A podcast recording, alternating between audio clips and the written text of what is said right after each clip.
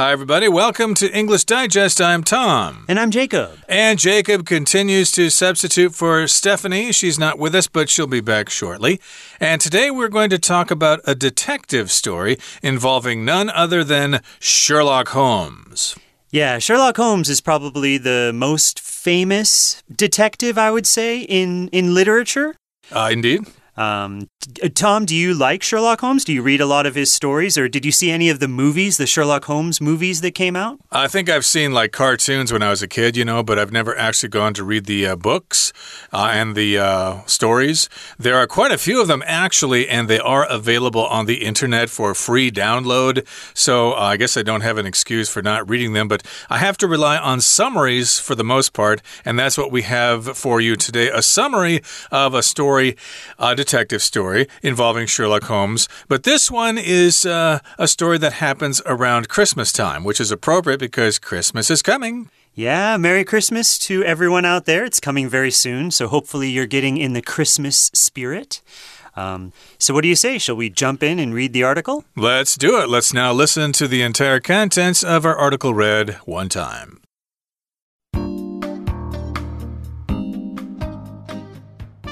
It's Christmas time in Victorian London.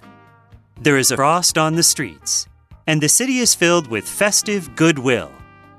Dr. John Watson visits his friend Sherlock Holmes, the legendary consulting detective, at 221B Baker Street. Holmes is investigating what seems to be a trivial affair. A messenger has brought him a hat and a Christmas goose that appear to have been lost by a man called Henry Baker. Holmes uses the hat's features as evidence to deduce the personal traits and domestic habits of Mr. Baker. However, the matter is more serious than Holmes first perceived. Inside the goose is the blue carbuncle, a priceless jewel recently stolen from a noble's hotel room. The police have arrested John Horner a plumber with a previous criminal theft conviction for the crime. The hotel manager, James Ryder, let Horner into the room for a job. But when he returned later, Ryder found both Horner and the blue carbuncle gone. Horner continues to protest his innocence. The police are under a lot of pressure to solve the mystery, while Horner's family is facing a terrible Christmas. Holmes now begins his investigation by placing an advertisement in the evening newspapers, asking for Mr. Baker to come to Baker Street and collect his hat and goose. Mr. Baker arrives, and Holmes questions him.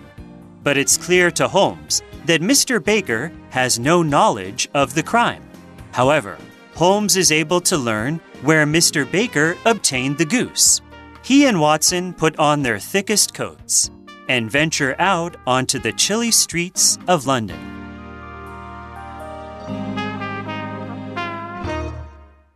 Okay, welcome back, everybody. Let's uh, dig right in and talk about the contents of today's lesson, one sentence at a time. Again, it's our literature unit for the month of December, and the story is all about Sherlock Holmes. It's entitled The Adventure of the Blue Carbuncle, a Sherlock Holmes Christmas Mystery. Now, we did have to look up the word carbuncle before the program because this is not a word you see very often. Uh, in this particular case, it's referring to a kind of jewel, right? Mm, right. So, a jewel is a, a very precious stone. Uh, maybe you could think of a jewel being like a diamond or a ruby or something like that. It might be something you'd wear as a necklace or a piece of jewelry, right? Indeed, and uh, this is not very common, so yes, we did have to look this word up before our lesson for today. It also could refer to some kind of uh, growth on your skin or an abscess or a boil on the skin, but uh, of course, we don't want people to suffer from that, so we're not going to talk about that too much. But uh, for the purpose of our story here, the blue carbuncle is a kind of jewel. Okay, now here in the first paragraph it says, It's Christmas time in Victorian London. If it's Victorian London, of course, we're referring to the period of time when Queen Victoria was in power in England. Right. And so that was in the 19th century, probably around the time of the Industrial Revolution. Sure. Um, and so it's Christmas time, which is always very nice. So when it's Christmas, it is colder, there is frost on the streets, and the city is filled with festive goodwill. Okay, so frost is when um, London is very rainy, of course, and it's a wet city a lot of the time. And so if the if there's frost, it means that the water has frozen a little bit. So it's cold and it's a little bit, you know, snowy, wintry, you might say. But the city is filled with festive goodwill. Now, goodwill, of course, is kind of a kind, friendly, helpful feeling that you might have around the holidays. So, if you're feeling good, if you feel like you want to help people, um, you're just feeling friendly, that means you are full of goodwill. And there's festive goodwill. So, festive just means there's a holiday atmosphere. People are happy. They're chatting with each other. There are parties going on. And Dr. John Watson visits his friend Sherlock Holmes the legendary consulting detective at 221B Baker Street. So, of course, we've got John Watson, and then he goes to visit his friend Sherlock Holmes. Who is Sherlock Holmes? Well, he's a detective. In fact, he's a legendary consulting detective. And consulting means people go to consult with him, they ask him for his advice, or they get information from him. Uh, you might know somebody who works as a consultant for a certain company. Uh, they give people advice and information. And of course, a detective is somebody who wants to solve a crime by looking at the clues. Right. So you might think of a police detective, perhaps. There's a lot of shows on TV, the the police dramas, and you have the guys in the blue uniforms that go and walk out on the street. Uh, those are just cops, but detectives are the ones who, you know, they don't wear the police uniform, but they're the ones who are kind of in charge. They go to a crime scene and kind of look around and try to find clues. Those are the detectives. Okay, Holmes is investigating what seems to be a trivial affair. Okay, so it's something that's trivial here. It's something that's not very important. Okay, if something is very major, like a really big deal, you wouldn't call it trivial. Something that's trivial is, you know, rather small or minor. So this is just a, a trivial affair that Holmes is working on. It's not too important. It doesn't really involve anything serious. Uh, nobody was murdered. Uh, there's no uh, serial killer or anybody like that. And uh, here's the uh, actual mystery here a messenger has brought him a hat and a Christmas goose that appear to have been lost by a man called Henry Baker. So, of course, a messenger somebody who brings information to Sherlock Holmes, has brought Sherlock Holmes a hat and then also a Christmas goose.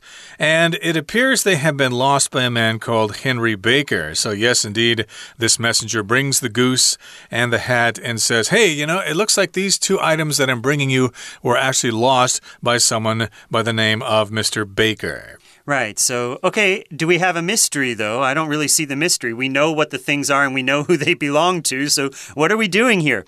Holmes uses the hat's features as evidence to deduce the personal traits and domestic habits of Mr. Baker. Okay, so this is what Holmes does. He takes a look at kind of common items or ordinary items and he deduces, he figures out things about the, uh, uh, the person who owns the items just based on them. So he's looking at them, he's kind of hunting or, or looking for clues, and then he's able to figure out things about Mr. Baker just based on this, this goose and this hat. Uh, exactly. So I uh, met somebody the other day who was wearing a black t shirt with Megadeth written on the front, mm, cool. and she had her fingernails painted black, and she had uh, chrome earrings, and uh, her lips were painted black as well. So I could deduce from her appearance that she's a fan of heavy metal music. Okay, so yes, indeed, you kind of do that when you're a detective. You look at the clues and then you come up with some conclusions. You deduce something from what you have there. And in this particular case, Holmes was able to deduce or figure out the personal traits and also the domestic habits of Mr. Baker. He could tell basically the personality of Mr. Baker and uh, what he did at home. However, the matter is more serious than Holmes first perceived. Okay, so we thought it was a trivial matter, but now we're getting to the real story. The matter is more serious. Inside the goose is the blue carbuncle. Okay, so we have a goose, and inside the goose, we have this jewel, this blue carbuncle, a priceless jewel recently stolen from a noble's hotel room. Okay, so a noble is someone who is sort of higher up in society. You might say they're very rich. They come from an important family. Okay, so they are a noble, and a noble will have a lot of money. And so, one thing that he or she might have will be priceless jewels, uh, very expensive or important jewels that are worth a lot. And this jewel had been stolen from this noble's hotel room. Yeah, but jewel is a precious stone. Uh, you listed some earlier, like emeralds and sapphires and rubies and things like that. Those are jewels. And of course, diamonds are often quite expensive. And uh, there are some other uh, types of jewels that are even more rare and precious.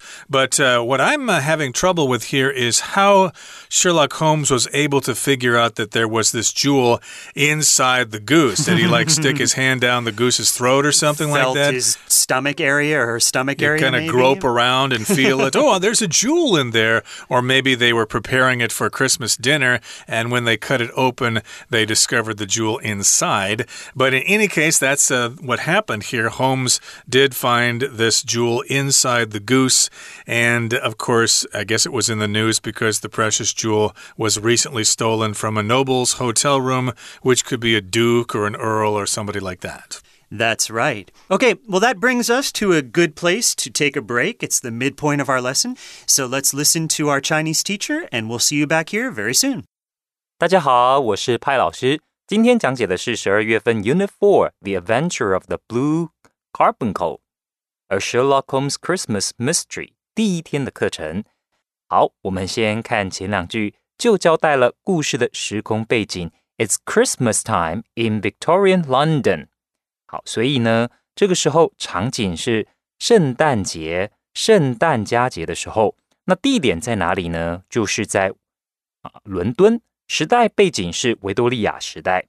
接着，请看句子结构比较复杂的第五句：A messenger has brought him a hat and a Christmas goose that appear to have been lost by a man called Henry Baker。好，首先请同学看到 appear to 这个动词片语。其实呢，它就等于 seem to，是什么意思呢？就是似乎是。好，那接着我们看到下面说，They were lost by a man called Henry Baker。那其实哦，这样子的句子是属于百分之百肯定。但如果只是有一些线索，根据这些线索推断， 这些东西好像是 Henry Baker 的物品，我们可以运用 appear to 这个片语。不过，同学请注意到，那由于原本的句子是过去式，They were lost by a man called Henry Baker。那所以，我们如果要用 appear to 来表达，我们其实是推断的。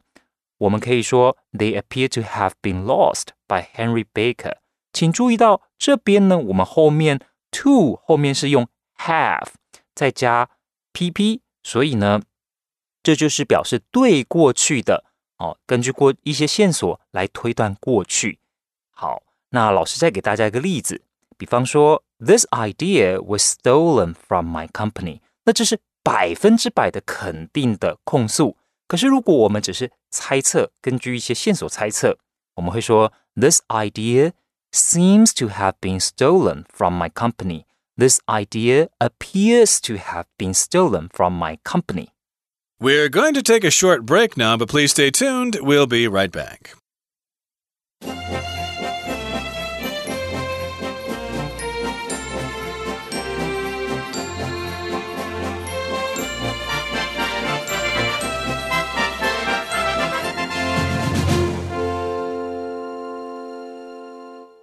Okay, welcome back, everybody. Again, we're talking about uh, Sherlock Holmes' short story. Of course, this story was written by Sir Arthur Conan Doyle, and it was published a long time ago. So, because it was published so long ago, uh, you can probably find a copy of this story on the internet somewhere for free if you want to read it yourself. So, so far uh, in our story, it's a Christmas time in London, and of course, Dr. John Watson goes to visit Sherlock Holmes, and uh, Sherlock is working on a case. Somebody somebody brought him a hat and a goose, and he's trying to figure out why he has these things. It turns out that the goose has a precious stone inside it. It has a precious jewel that was recently stolen from a noble's hotel room. So I guess now he's got to figure out who stole this jewel. Right.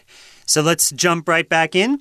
The police have arrested John Horner, a plumber with a previous criminal theft conviction for the crime. Okay, so what do you do when you when you want to solve a crime? Well, you look for people who may have committed the crime and the police have identified John Horner. He's a plumber.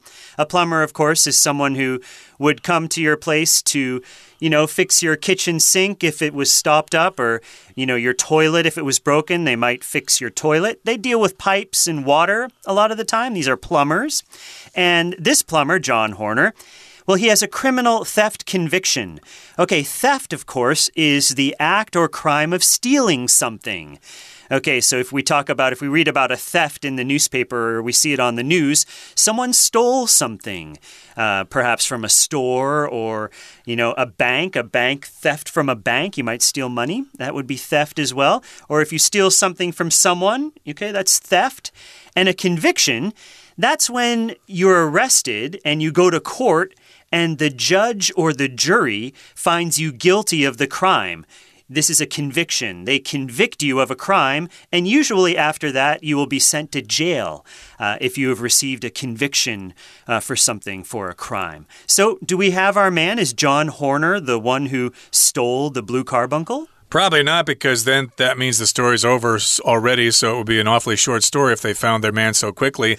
but uh, of course, we'll find out what happens later on as we continue with our summary. Again, he's a plumber, he works on pipes, but he does have a criminal record, okay? That's one one of the things they check first. Well, does this suspect have a record of committing crimes? Because if he doesn't, then it's probably unlikely that this person is the criminal, but uh, he does have a previous record. He did steal something before and he was convicted for that. He was found guilty and uh, had to go to prison or pay a fine or something like that.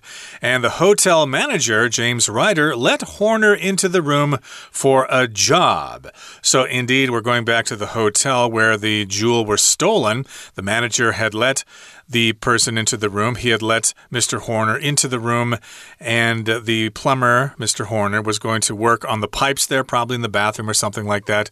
And James Ryder, of course, is the manager of the hotel. But when he returned later, when Mr. Ryder, the manager, returned later, he found both Horner and the blue carbuncle gone. So, yeah, that makes it look like Mr. Horner is guilty because Mr. Horner is not there anymore, and neither is the missing jewel. Right, but who leaves a very precious jewel, eh, a precious jewel like in their hotel room? Mm. you know, just there, it might be on the, you know, on the bed or something. And oh, look, there's a very expensive jewel here. Come and get it. You know, it doesn't seem like a very smart thing to do.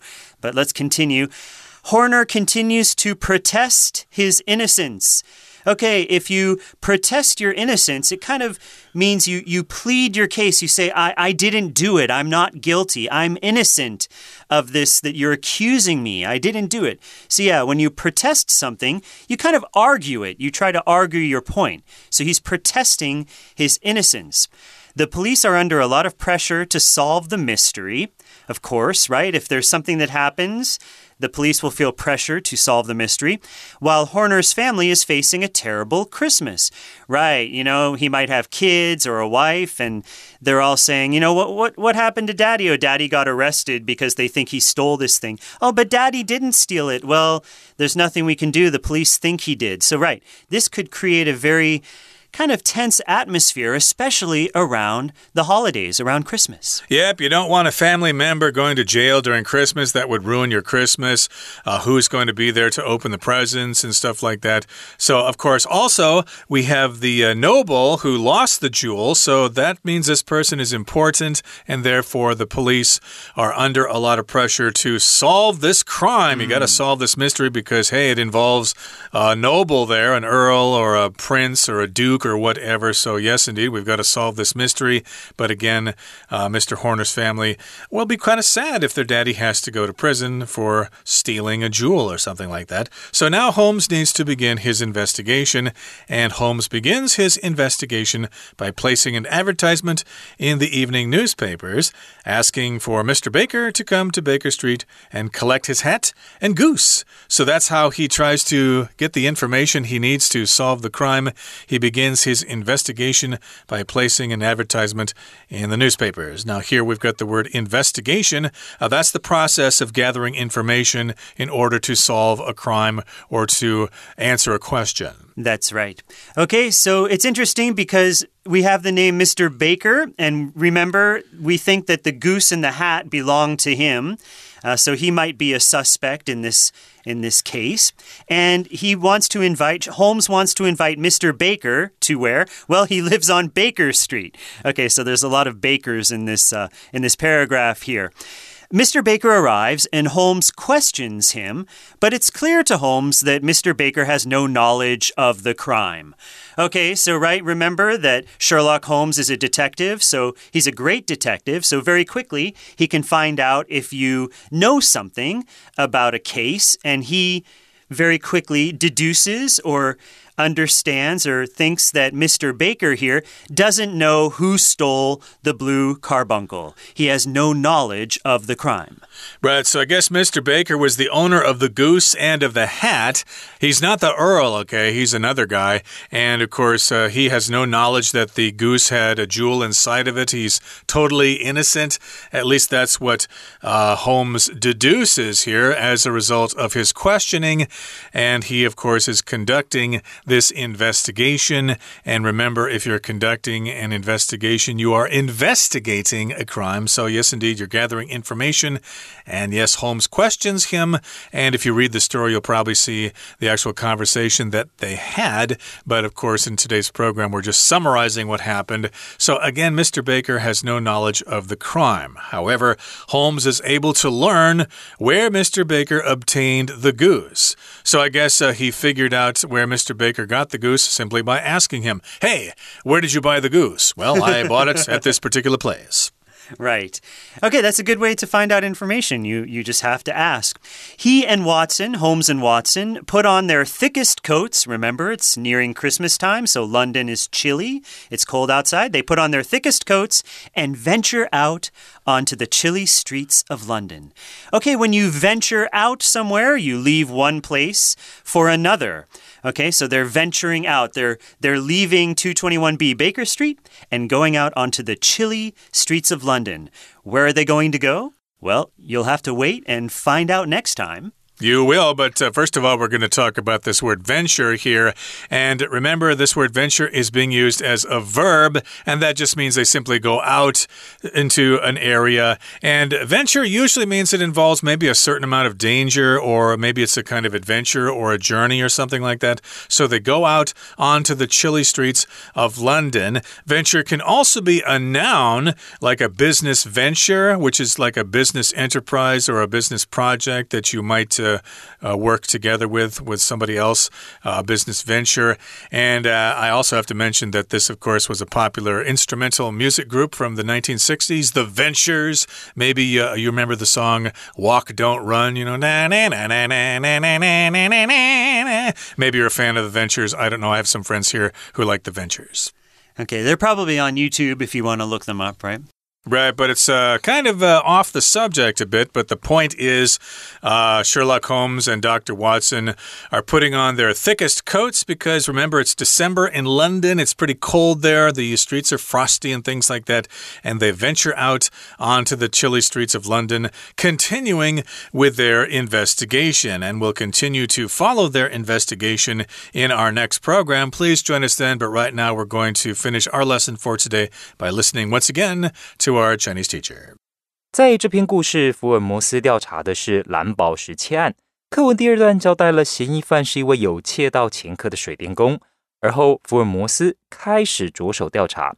现在我们一起看看第二三段的学习重点。好，请同学特别注意到第二段的这一句话：“The police have arrested John Horner”，一直到 “for the crime” 这边，请同学注意哦。这里两个逗点中间是 John Horner 的同位语，补充说明他的身份，他是一位水电工。而 conviction 是定罪的意思，theft 是窃盗罪，所以说他之前触犯窃盗罪而遭到定罪。这个字的词类变化包括动词的过去词分词 convicted。Somebody is convicted of something，这表示呢某人被判了什么罪名。比方说 ，The plumber was convicted of theft. The plumber was convicted of theft. 另外，请同学注意名词 convict，重音放在第一音节，convict 是受刑人的意思。那我们还有一个词语搭配是 an escaped convict。an escaped convict 是逃犯的意思。好，请同学呢继续看到下一句，The hotel manager James Ryder 这个句子，一直到 gone 这边。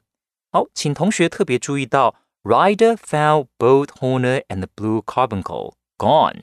好，find 这个字哦，它其实后面加了受词 both Horner and the blue carbuncle 蓝宝石，后面的这个 gone 其实是受词补语，表示呢这个人还有这个蓝宝石都消失不见了。接下来，请看下一句，Horner continues to protest his innocence。 protest his innocence 意思就是他极力主张自己的清白。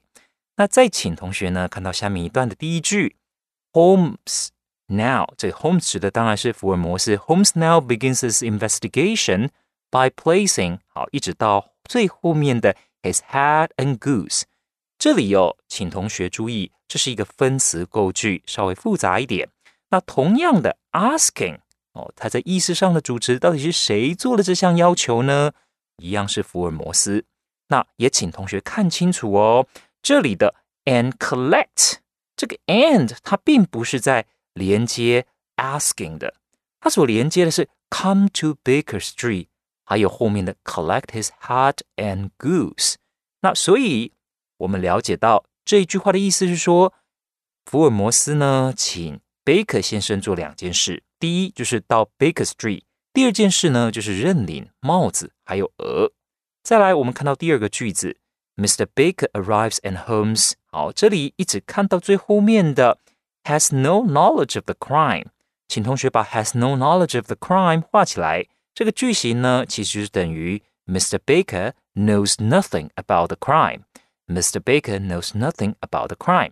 最后，请同学看到这个句子，however 的这个句子中间是不是有一个动词 obtained？Mr. Baker obtained the goose，请同学把 obtain 画起来。在第二天的课文里面，我们会看到另外一个词是 acquire，它们都是得到的意思。这两个字呢是同义词，它跟 a c q u i r e 是同义词，请注意。以上就是我们第一天的中文讲解，谢谢大家。That's all for today, everybody. Thanks for joining us, and make sure you join us again next time as we continue to talk about the adventure of the Blue Carbuncle, a Sherlock Holmes Christmas mystery. Until then, I'm Tom. And I'm Jacob. Goodbye. Bye bye.